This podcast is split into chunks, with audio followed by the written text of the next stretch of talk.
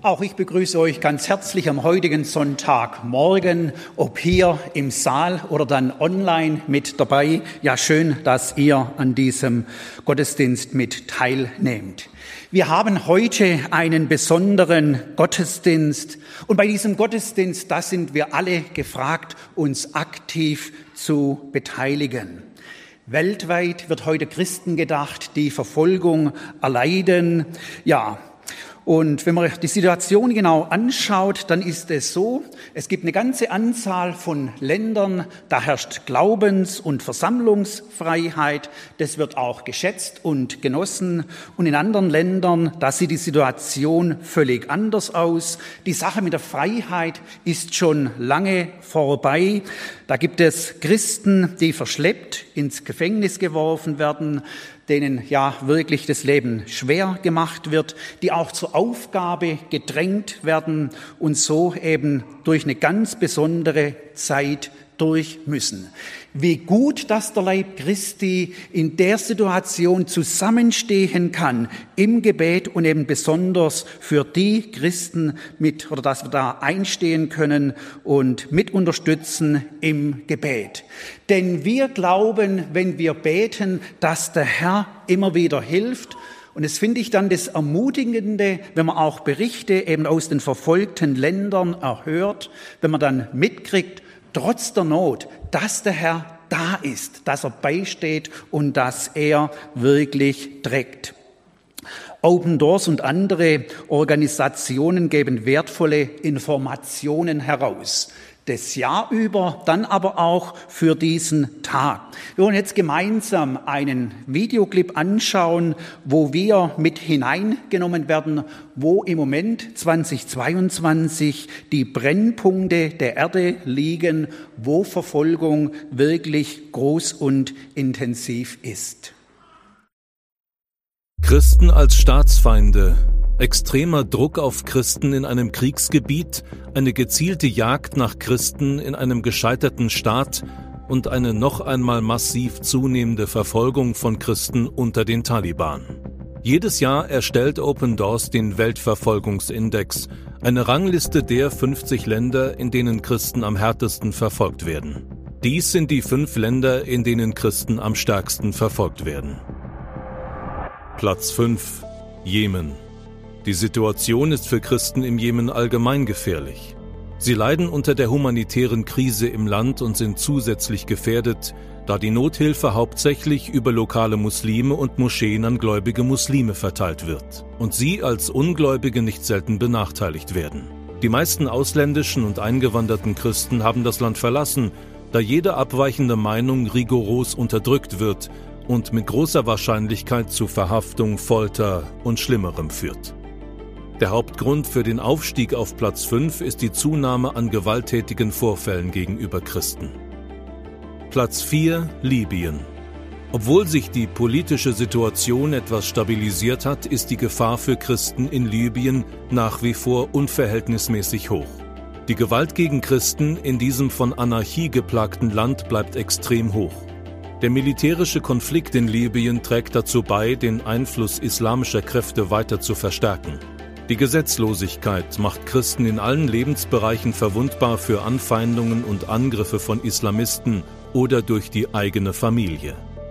Platz 3 Somalia Alle Christen im Land sind ehemalige Muslime. Sie stehen daher bei Entdeckung ihres Glaubens in der Gefahr, von islamischen Extremisten getötet zu werden. Clanführer, Älteste und Familienmitglieder überwachen jeden Schritt von jedem, den sie verdächtigen, Christ geworden zu sein.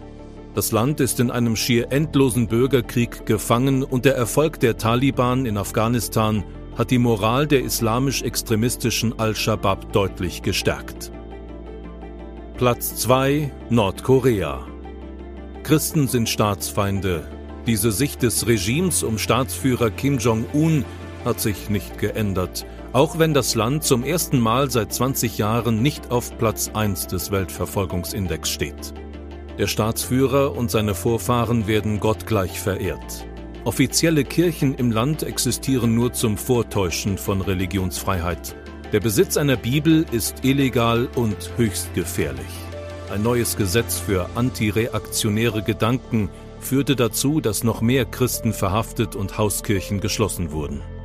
Werden Bürger als Christen identifiziert, droht ihnen Verhaftung, Folter, Zwangsarbeit und der Tod in einem der Arbeitslager des Landes. Nicht selten werden auch Familienangehörige in Sippenhaft genommen, wenn ein Christ im Haushalt entdeckt wird.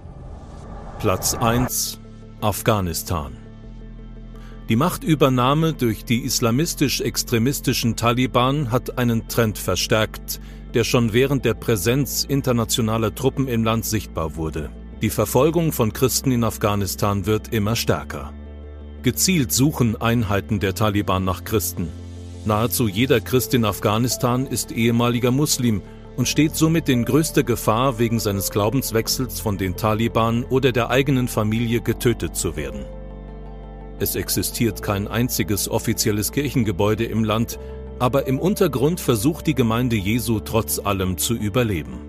Ein afghanischer Christ sagt, wir sind die Gemeinde Christi, wir sind hier, um zu bleiben, was auch kommen mag. Mehr Informationen zur Situation verfolgter Christen, Länderprofile und Gebetsanliegen finden Sie auf unserer Webseite zum Weltverfolgungsindex www.weltverfolgungsindex.de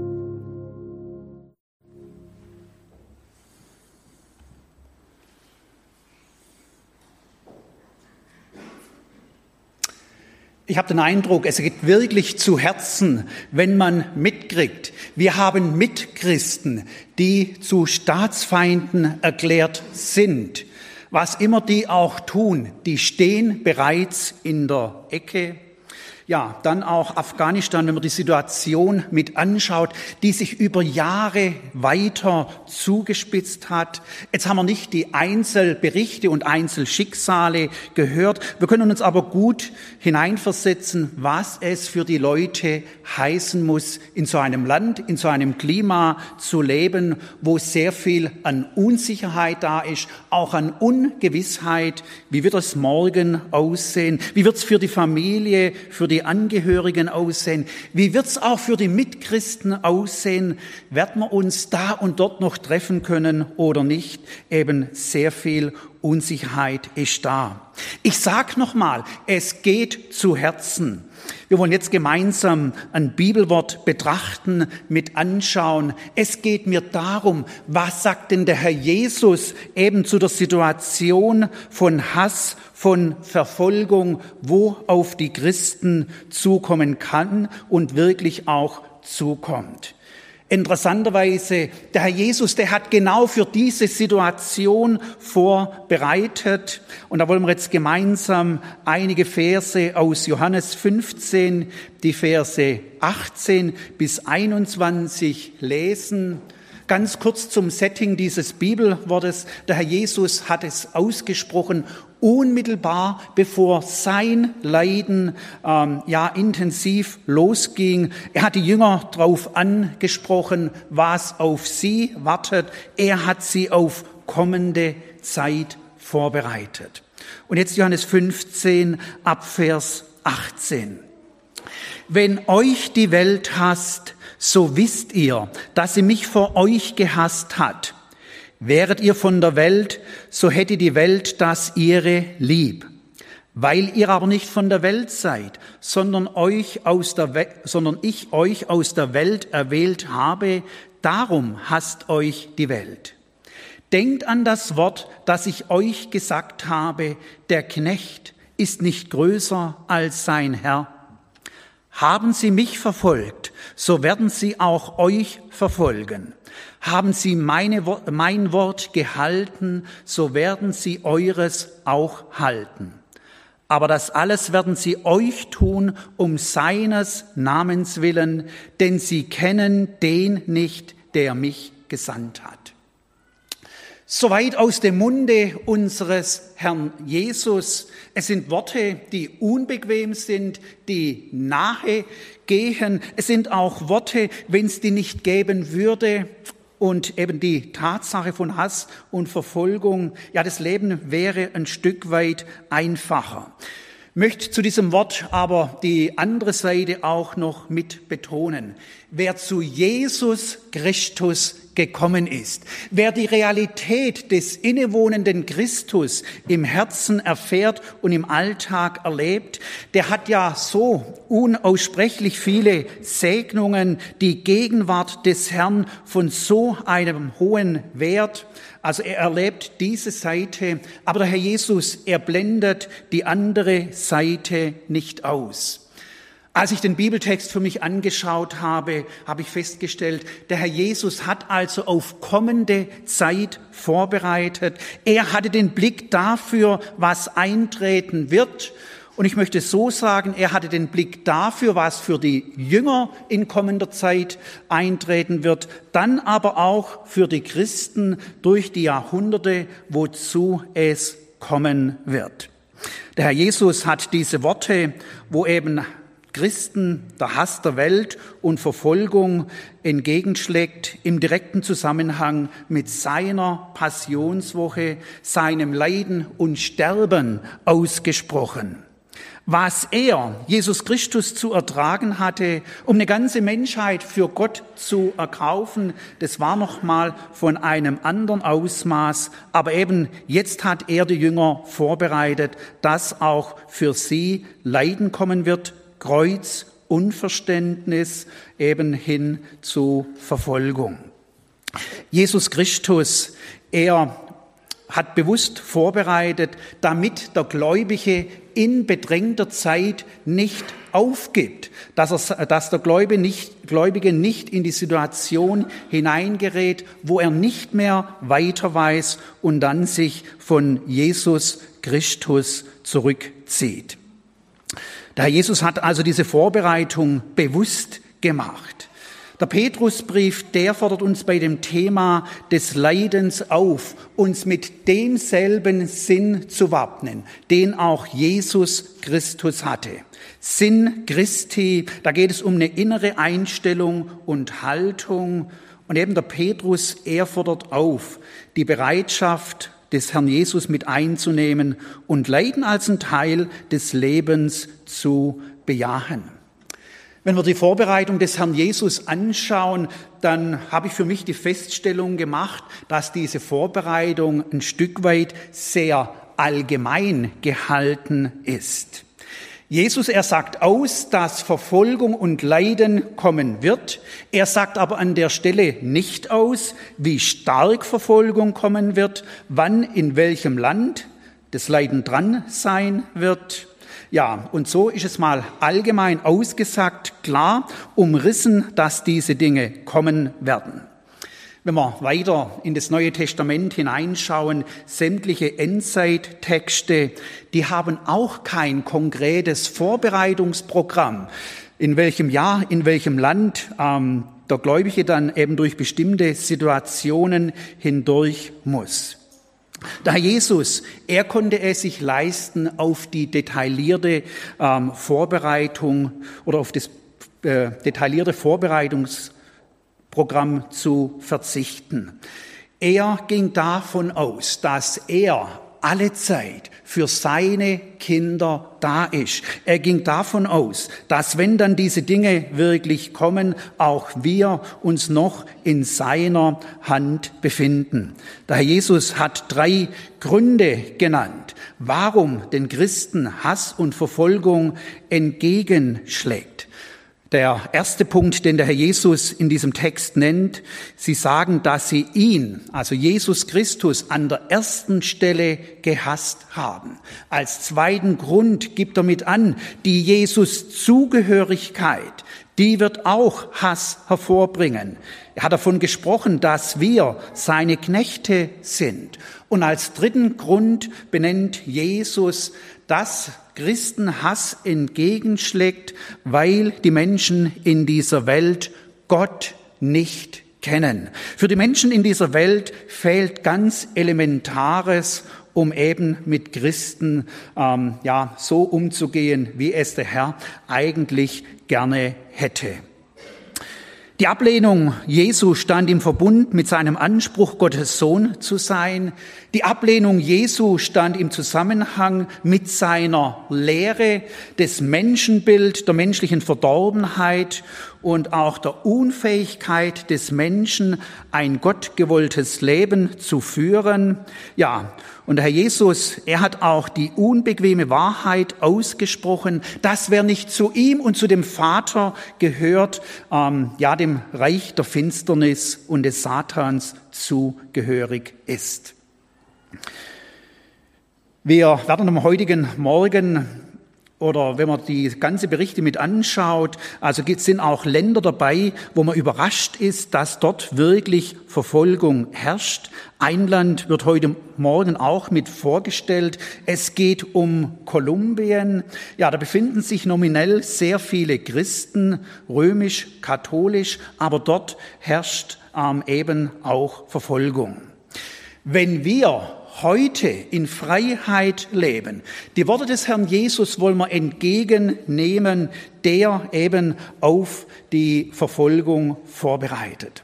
Aus der Welt des Sports, da wissen wir, der Marathonläufer oder für viele Marathonläufer tritt der Moment ein, wo sie völlig an ihre ja, den Rand ihrer Kräfte kommen. Da wird von Kilometer 22 oder 29 geredet, es geht nichts mehr, der körperlich ist platt, innerlich schreit für den Läufer alles nach Aufgabe.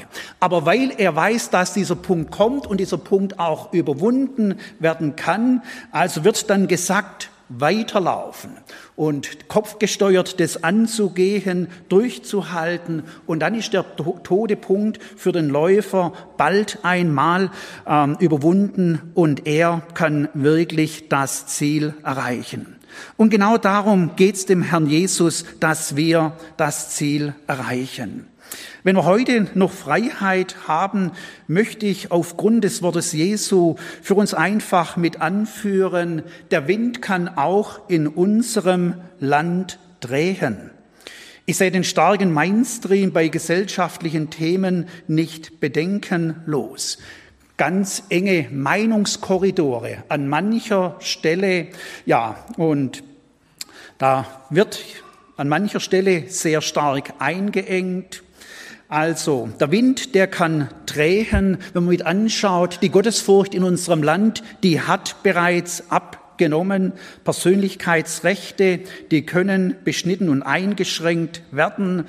Wir sehen an mancher Stelle Veränderung. Ich erwähne kurz, seit einigen Wochen ist es in Köln möglich, dass die Muizzinrufe ähm, ja, in der Stadt ertönen.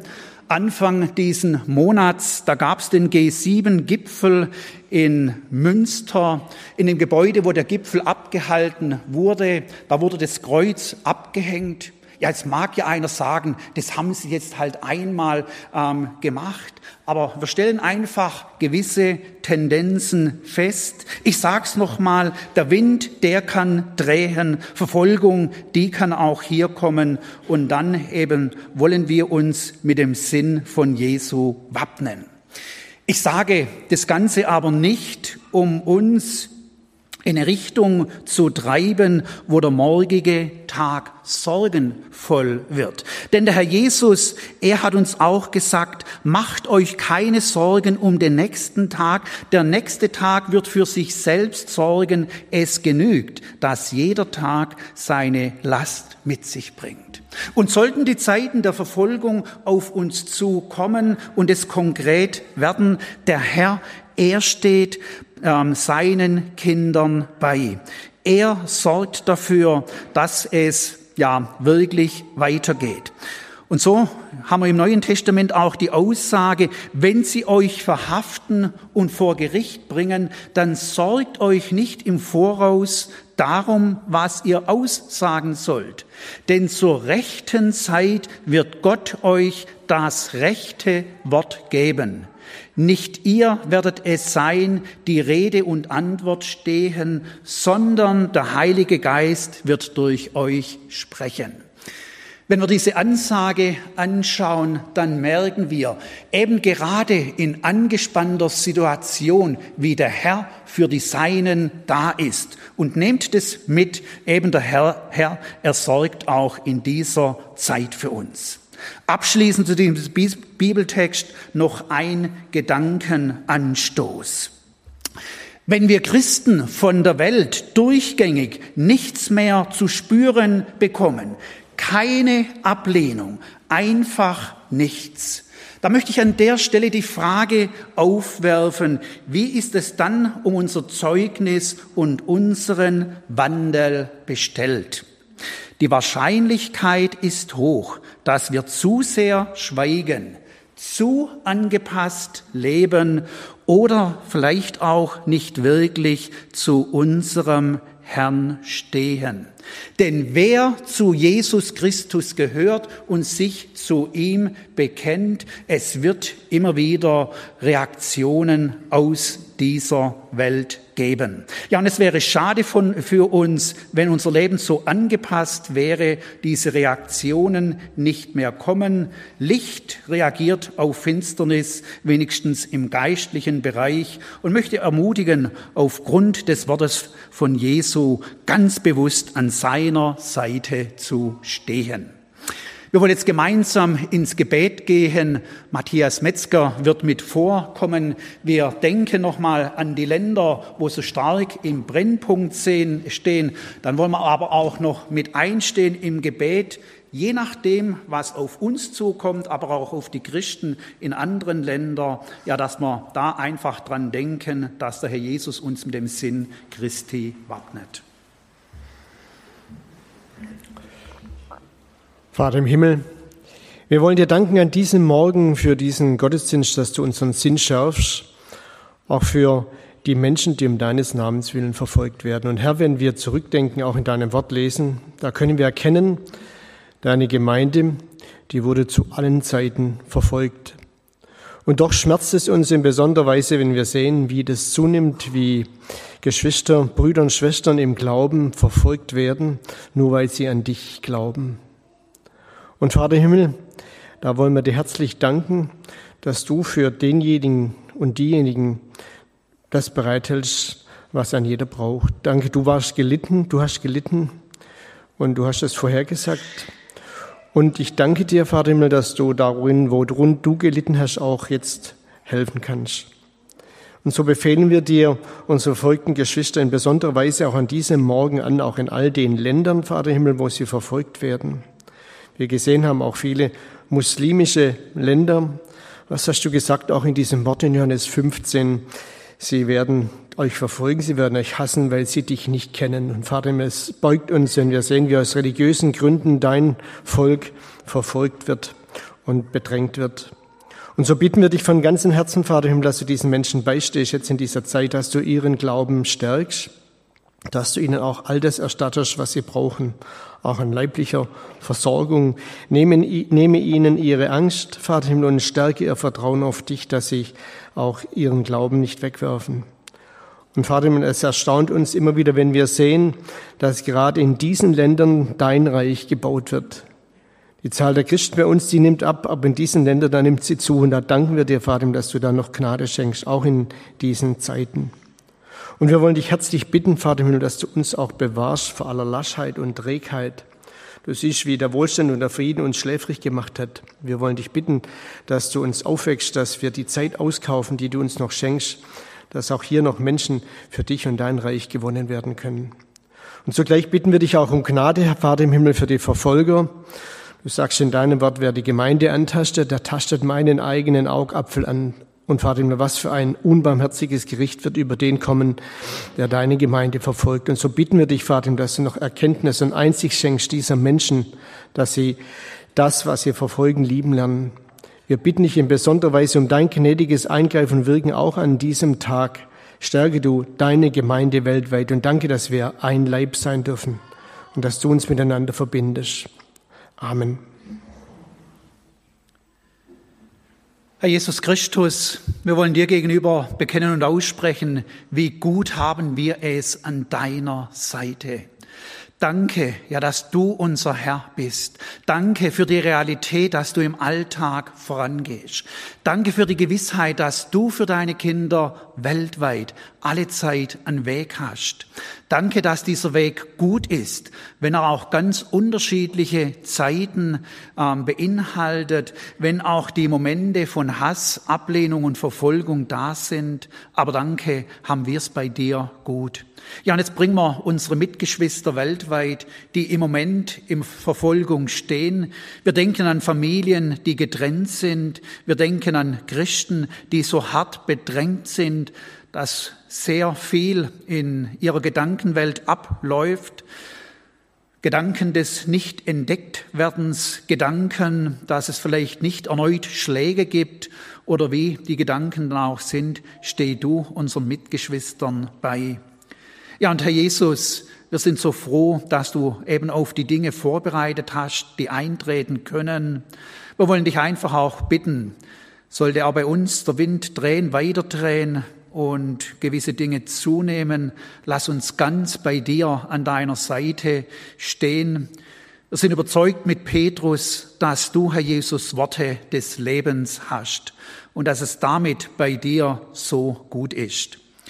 Ja, wir wollen jetzt auch noch die Länder erwähnen wie Afghanistan, Nordkorea, Libyen, Jemen, dann aber auch die weiteren Länder in dem Verfolgungsindex. Ja, hilf du dort in den einzelnen Situationen.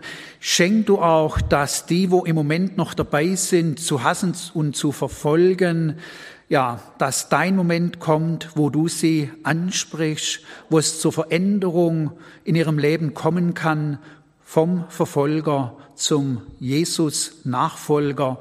Da sind wir überzeugt, ja, du kannst es bewirken, du kannst es schenken. Danke für deine Gegenwart. Amen. Wir dürfen jetzt einen Bericht aus dem Iran hören, wo auch so ein Land ist, wo die Christen ja verfolgt werden und wo die Christenheit im Brennpunkt steht. Micha, sei du so gut.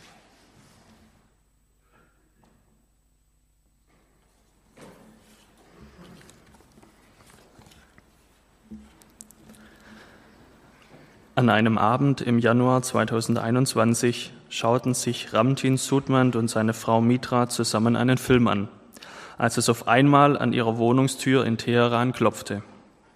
Als Ramtin die, die Tür aufmachte, drängten 16 Beamte des Geheimdienstes in ihre Wohnung ein. Sie konfiszierten sofort die Handys von Ramtin und Mitra, schlossen die Fenster und Gardinen, sodass niemand mitbekommen konnte, was hier vorging. Dann durchsuchten sie die Schränke, während ein Beamter alles filmte. Bibeln, christliche Bücher, Laptops und alles, was verdächtig schien, wurde konfisziert.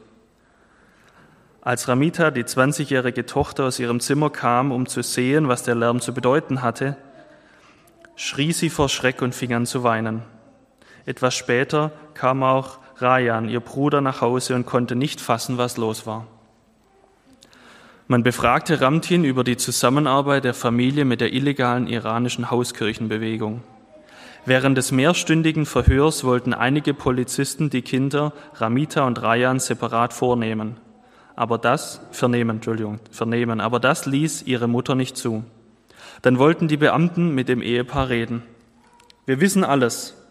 Wenn Sie mit uns kooperieren, werden Sie weder ins Gefängnis gehen müssen, noch von Ihrer Arbeit abgehalten werden.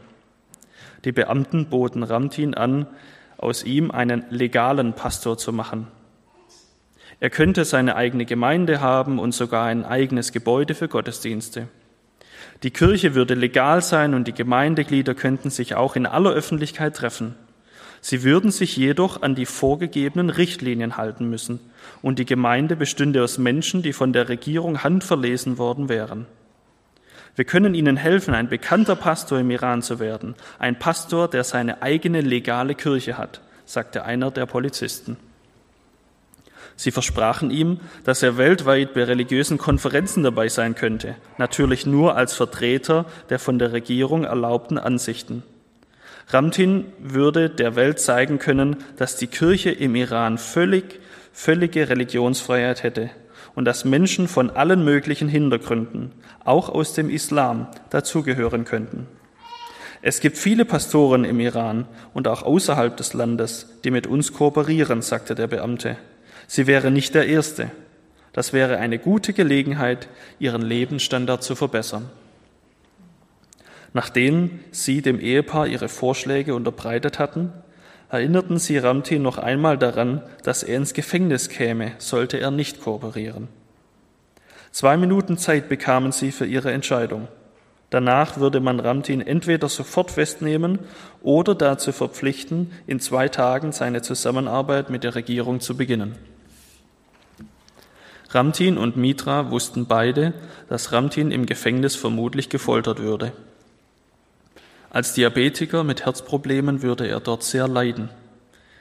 Ich stehe hinter dir, wie auch immer du dich entscheidest, versprach Mitra ihrem Mann. Sie unterschrieben beide ein Dokument, das Ramteam verpflichtete, sich in zwei Tagen im Büro der Geheimpolizei einzufinden. Dann, fünf Stunden nachdem sie das Heim der Familie Sudmann gestürmt hatten, gingen die Beamten um zwei Uhr nachts. Ramtin hatte keinerlei Ambitionen, auf das Angebot der Regierung einzugehen. Er hatte dem Treffen nur zugestimmt, um nicht gleich verhaftet zu werden. Ich kann nicht mit der Armee des Teufels zusammenarbeiten, sagte er. Die Familie war durcheinander und aufgeregt. Was sollten sie jetzt machen?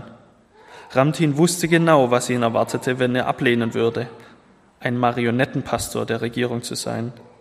Wegen seines christlichen Dienstes hatte er schon einmal mehr als neun Wochen im Gefängnis und 40 Tage in Einzelhaft verbracht. Er hatte keine Angst vor dem Gefängnis, dachte aber an seine Familie. Sein Sohn Rayan hatte schon fast die elfte Klasse geschafft und Ramita studierte auf einer Hochschule. Ramtin wusste, wie grausam die iranische Regierung sein konnte. Als er 16 Jahre alt war, wurde sein Vater, Pastor Hossein Sudmand Radkani, wegen Abfall vom Islam hingerichtet. Seine blinde Mutter musste danach allein für ihn und seine drei Geschwister sorgen. Immer wieder hatte Ramtin miterlebt, wie die iranische Regierung Christen überall im Iran einschüchtern, schikanieren oder einsperren. Das iranische Grundgesetz verbietet es Muslimen, dem Islam den Rücken zu kehren. Christen werden aufgrund von Anklagen wie zum Beispiel Propaganda gegen das Regime oder Gefährdung der nationalen Sicherheit eingesperrt. Allein der Besitz einer Bibel oder das Reden über Jesus Christus können als strafbare Handlungen interpretiert werden. Missionarisch zu leben ist schon seit der Gründung der Islamischen Republik Iran im Jahre 1979 illegal. Dass es trotzdem immer mehr Christen gab und gibt, ist den religiösen und politischen Leitern eine große Sorge. Obwohl die Maßnahmen zur Verfolgung von Christen intensiviert wurden, ist die Gemeinde Jesu im Iran immer noch eine der am schnellsten wachsenden in der Welt. Zwischen 2009 und 2012 wurden fast alle Farsi sprechenden Kirchen im Land geschlossen. Oft wurden Christen inhaftiert, zu einer Geldstrafe verurteilt und dann freigelassen, in der Hoffnung, dass sie das Land verlassen würden. In den letzten Jahren wurde diese Taktik jedoch dahingehend geändert, dass verurteilte Christen jetzt in einem anderen Teil des Landes im Exil leben müssen. Ramtin war sich all der Risiken bewusst gewesen und hatte stets sehr vorsichtig gearbeitet, 30 Jahre lang. Als einer der Leiter der iranischen Hauskirchenbewegung war er in viele als illegal geltende Aktivitäten involviert gewesen, wie zum Beispiel die Weitergabe des Evangeliums oder das Unterrichten von neubekehrten Christen im Glauben und die Ausbildung von Gemeindeleitern. Hauskirchenleiter bevorzugen es oft, Einzelgespräche zu führen, um sicherzugehen, dass keiner der Geschwister in der Gefahr steht, bei einer Befragung Namen anderer Christen preiszugeben. Aber die Regierung hatte ihn offenbar dennoch auf dem Radar gehabt und wollte sein Verhalten nicht länger dulden. Dass es einmal so weit kommen könnte, hatte Ramtin gewusst. Er hatte sich auf diesen Moment so gut es ging vorbereitet.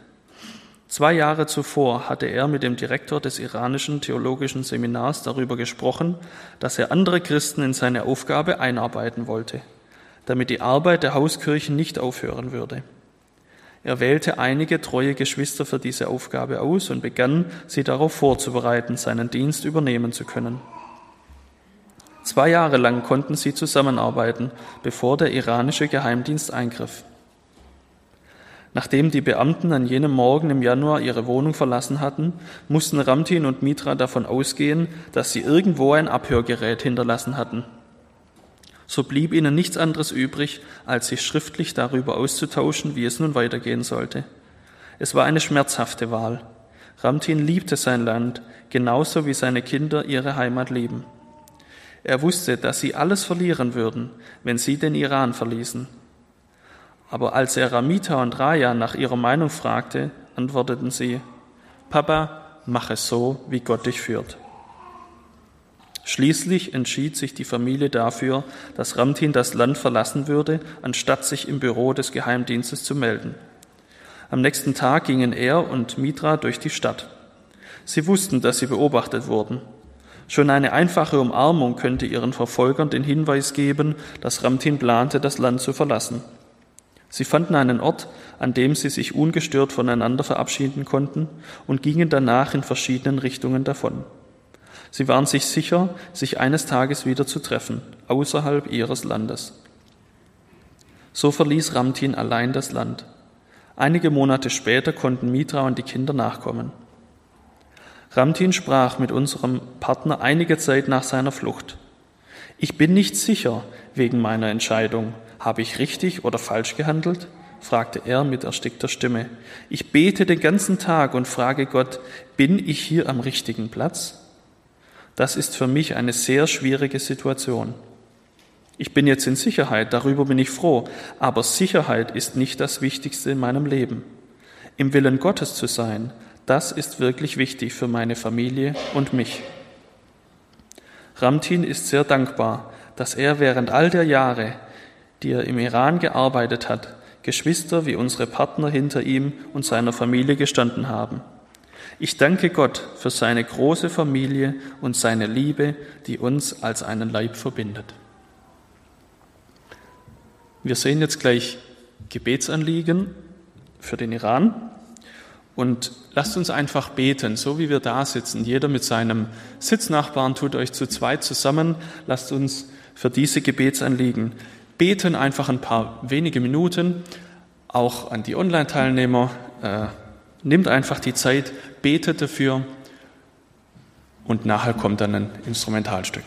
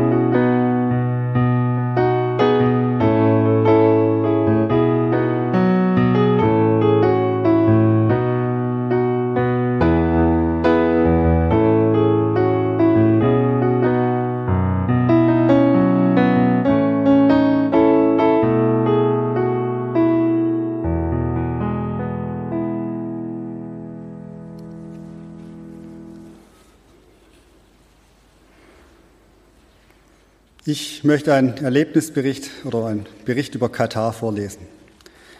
Katar, kleines Land, ganz groß.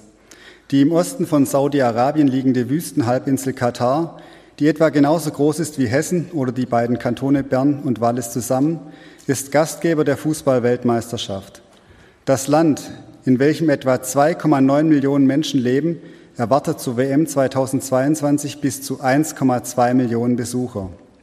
Seit Jahren bereitet man sich in Katar auf das weltweit zweitgrößte Sportereignis vor und versucht sich als ein modernes, fortschrittliches Land zu präsentieren. Die Erbmonarchie Katar ist eines der reichsten Länder der Welt mit einem der höchsten Pro-Kopf-Einkommen. Von den reichhaltigen Öl- und Gasvorkommen profitieren hauptsächlich die nur 300.000 einheimischen Katari. Sie verdienen steuerfrei viel Geld.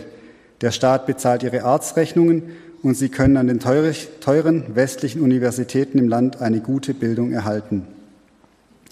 Demgegenüber sieht der Alltag für die Mehrheitsbevölkerung, die Gastarbeiter, ganz anders aus. Angelockt durch oft falsche Versprechungen haben sie Familie und Heimat verlassen und kamen nach Katar, um Geld zu verdienen. Doch bald merken sie, dass die Realität ganz anders aussieht und die Arbeitszustände für viele schlimm sind. Als nahezu entrechtete Gastarbeiter schuften sie sieben Tage pro Woche, von frühmorgens bis spätabends.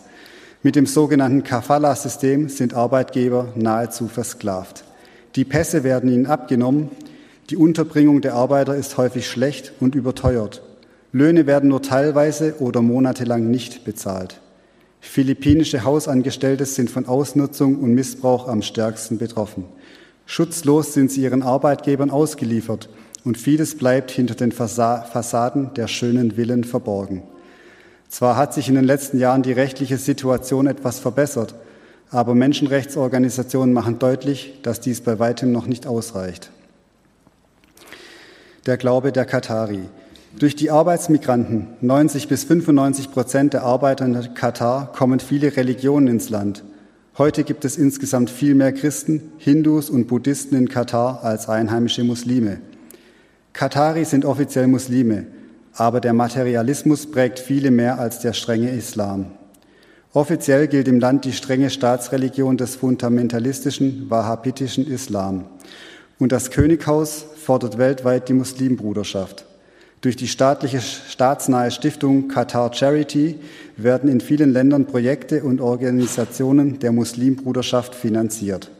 Viel Geld fließt nicht nur in die dritte Welt, sondern auch nach Europa, zum Bau von Moscheen in Deutschland und in der Schweiz und zu islamischen Organisationen in Österreich.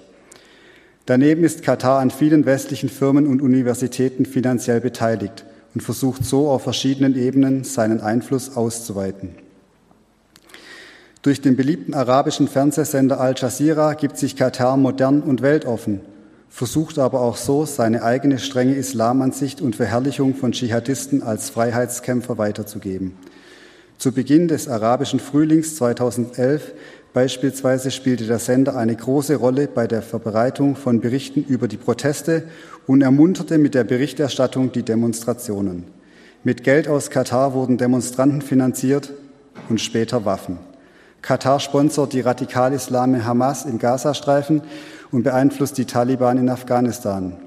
Etliche Muslimbrüder und Anführer, die in anderen Ländern polizeilich gesucht werden, bietet Katar Unterschlupf.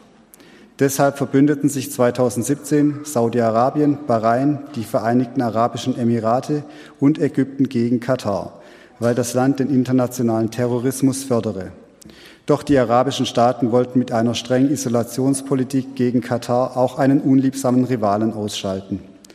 Katar konnte mit hohen Reserven und Einnahmen aus den reichen Öl- und Gasvorkommen diese regionalen Sanktionen relativ gut überstehen, bis die Krise 2021 schließlich ausgestanden war. In der Zwischenzeit verbündete sich Katar mit dem Iran, Pakistan und der Türkei, was international sehr problematisch gesehen wird. Doch der Energiehunger der westlichen Länder hielt für Katar immer eine Türe zur Welt offen. Katar verstand es immer geschickt, durch großzügige großzügiges Firmensponsoring, internationale Sportevents und als Gastgeber der größten US-amerikanischen Militärbasis im Nahen Osten, der Al-Udeid Airbase, und anderen Charmoffensiven gegenüber dem Westen seinen fundamentalistischen Staatsislam erfolgreich zu verbergen. Christen in Katar. Katar war für Christen einst ein geschlossenes Land. Heute aber gibt es viele Christen in Katar, zumeist westliche Fachkräfte und asiatische Arbeitsmigranten. Einheimische Nachfolger Jesu gibt es bislang nur wenige, dafür aber manchen Arbeitsmigranten, früher, der früher Muslim war und zu Jesus gefunden hat. Christen aus christlichen Ländern können ihren Glauben relativ frei leben und sogar in einer der, in einer der neuen Kirchen im separaten Mesai-Mer Religionskomplex vor den Toren Dohas gehen. Diese werden jedoch staatlich überwacht und können kaum die Anzahl der Gläubigen, die zum Gottesdienst hinausfahren, aufnehmen. Seit September 2020 sind religiöse Versammlungen außerhalb des staatlichen Religionskomplexes verboten, offiziell aus Corona- und Sicherheitsgründen. Missionierung oder Religionsübertritt wurde aber schon immer stark sanktioniert. Finden Arbeitsmigranten aus muslimischem Hintergrund zu Jesus, werden sie häufig massiv von ihren Arbeitskollegen drangsaliert, müssen den Verlust ihrer Arbeit und Ausweisung fürchten. Hausangestellte, zumeist christliche Frauen von den Philippinen, haben es ebenfalls nicht einfach. Sie haben den intensivsten Kontakt zu den einheimischen Katari. Aber trotz ihres manchmal schweren Loses wurden sie nicht selten schon zum leuchtenden Zeugnis der Liebe Jesu für die einheimischen Muslime. Doch für Katari ist es nach wie vor schwer, Christen zu werden. Ihnen droht sowohl von ihrer Familie als auch vom Staat schwerste Verfolgung. Von Diskriminierung über Jobverlust bis zu Zwangsheirat oder Scheidung und Ehrenmord. Sie können ihren christlichen Glauben nur im Geheimen leben. Doch viele bisherigen Sicherheiten sind weggebrochen weshalb mancher Katari auf der Suche ist. Ein christusgläubiger Golfaraber berichtet, Corona hat meine Verwandten und Freunde dazu gebracht, über den Sinn des Lebens nachzudenken und darüber, was noch verlässlich ist, wenn das Leben durch Pandemie oder Krieg gefährdet ist und wenn Geld und Reichtum nicht mehr zählen. Ich bin überwältigt, dass sich in unserer Golfregion so viel mehr Menschen für Jesus interessieren. Soweit der Bericht. Ich möchte jetzt noch gemeinsam mit euch für Katar beten. Ja, Vater im Himmel, wenn es Hilfe gibt, dann kommt die Hilfe allein von dir, von dem Herrn, der Himmel und Erde gemacht hat. Und wir lesen in deinem Wort, dass du der Hüter Israels und auch der Hüter seiner Gemeinde nicht schläft und nicht schlummert. Dein Auge sieht in jedes Land und du kennst jedes einzelne deiner Kinder. Du weißt um seine Sorgen und Nöte. Und dafür möchten wir dich anbeten und dir danken, Danke, dass du auch nach Katar siehst und dass du dieses Land mittlerweile geöffnet hast für das Christentum, dass dort viele ausländische Christen sind, ihren Glauben leben können und als Licht leuchten dürften. Danke auch, dass du es möglich machst, dass durch Sorge von Pandemie und Krieg Menschen dort zum Nachdenken kommen, weil sie merken, dass Sicherheiten wegbrechen und sich fragen, was wirklich hält. Danke auch für die Möglichkeit dieser umstrittenen Fußball-WM, die dort stattfinden darf, dass ja dort auch Christen hinreisen zu diesen Spielen. Und ich möchte dich bitten, dass du dort die Begegnungen mit muslimischen und anderen Gläubigen segnest, dass Christen in dieser Zeit ihr Licht leuchten lassen können für dich. Ich möchte dich bitten, dass du in den Katari ja ihren Hunger nach dir erweckst, dass sie merken, dass sie was brauchen, was im Leben wirklich Sicherheit gibt, dass sie kennen dürfen, wie sehr du sie liebst, Herr. Wir bitten dich aber auch für dieses unsägliche Leid dieser vielen Gastarbeiter, die dort leiden, entrechtet sind und Schwerstes erleiden müssen. Wir möchten dich bitten, dass du ihnen nahe bist, dass du sie segnest, dass du gerade die, die an dich glauben, stärkst und zum Licht machst und dass noch mehr zum Glauben an dich kommen und dort ja ihre neues, ein neues Leben finden, trotz all dieser furchtbar schweren Umstände, Herr. Ja, danke, dass auch die Religionsfreiheit und die Meinungsfreiheit ein bisschen Einzug gehalten hat in diesem Land. Aber du weißt, dass es bei weitem nicht ausreichend ist. Stärke du deine Gemeinde, stärke du dieses Land. Lass dein Licht leuchten. Sorg dafür, dass die Religionsfreiheit zunimmt und dein Wort noch mehr verbreitet kannst. Du kannst auf alle Wege deine Gemeinde dort stärken und zum Wachsen bringen, denn dir ist nichts unmöglich. Und wir möchten dich einfach bitten, dass du die Christen in diesem, in diesem Land segnest und dass du sie zum Segen setzt für dieses Land. Amen.